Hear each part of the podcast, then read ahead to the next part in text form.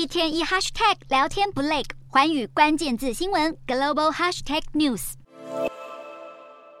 G20 外长会议联合声明难产，印度外交部长表示，各国无法就俄军侵乌议题达成共识，彰显战争更难早日终结。市场方面，美国就业市场火热，联准会官员暗示可能会在今年夏季暂停升息，让投资人情绪大振。美股四大指数全数收红，道琼指数大涨三百四十一点七三点，收三万三千零三点五七点；纳斯达克上扬八十三点五零点，收一万一千四百六十二点九八点；标普五百上涨二十九点九六点，收三千九百八十一点三五点；费半指数上扬二十八点二八点，收两千九百八十四点一一点。欧洲股市方面，虽然欧洲央行官员示警将继续对抗高涨的通膨，但投资人却暂时撇开升息疑虑。欧洲三大股市全面收高，英国股市上涨二十九点一一点，收七千九百四十四点零四点；德国股市上扬二十二点六二点，收一万五千三百二十七点六四点；法国股市上涨四十九点九七点，收七千两百八十四点二二点。以上就是今天的欧美股动态。